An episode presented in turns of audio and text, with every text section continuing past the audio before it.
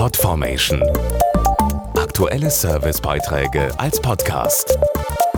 Regelmäßige Infos und Tipps aus den Bereichen Gesundheit und Ernährung. Am 27. Mai ist Welt-MS-Tag. Dieser Tag will über eine Krankheit aufklären, die auch viele Ärzte vor ein Rätsel stellt. Die Multiple Sklerose, kurz MS.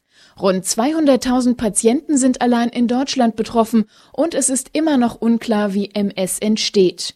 Die gute Nachricht ist, dank guter Behandlungsmöglichkeiten ist für die Betroffenen ein weitgehend selbstbestimmtes Leben möglich. MS ist eine chronisch entzündliche Erkrankung des zentralen Nervensystems und wird auch als die Krankheit der tausend Gesichter bezeichnet, weil sie bei jedem Patienten anders verläuft. Dazu der Neurologe Professor Christoph Kleinschnitz. Durch Entzündungsherde im Gehirn und Rückenmark kommt es bei der MS schubweise zu Symptomen wie beispielsweise Sehstörungen, Taubheitsgefühl, Koordinationsproblemen oder Lähmungserscheinungen. Oft dauert es mehrere Jahre, bis die Patienten endlich die richtige Diagnose bekommen. Meistens treten die Beschwerden erstmals im Alter von 20 bis 40 Jahren auf. Frauen sind doppelt so häufig betroffen wie Männer. Die Aktion Multiple Sklerose setzt sich jetzt spielerisch mit der Krankheit auseinander.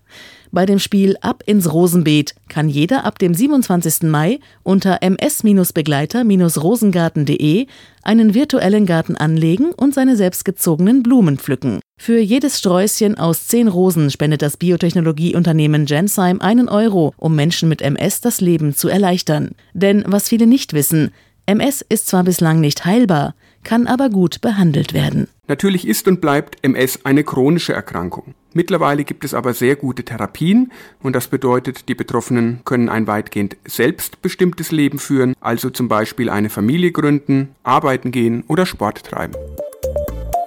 Podformation.de Aktuelle Servicebeiträge als Podcast.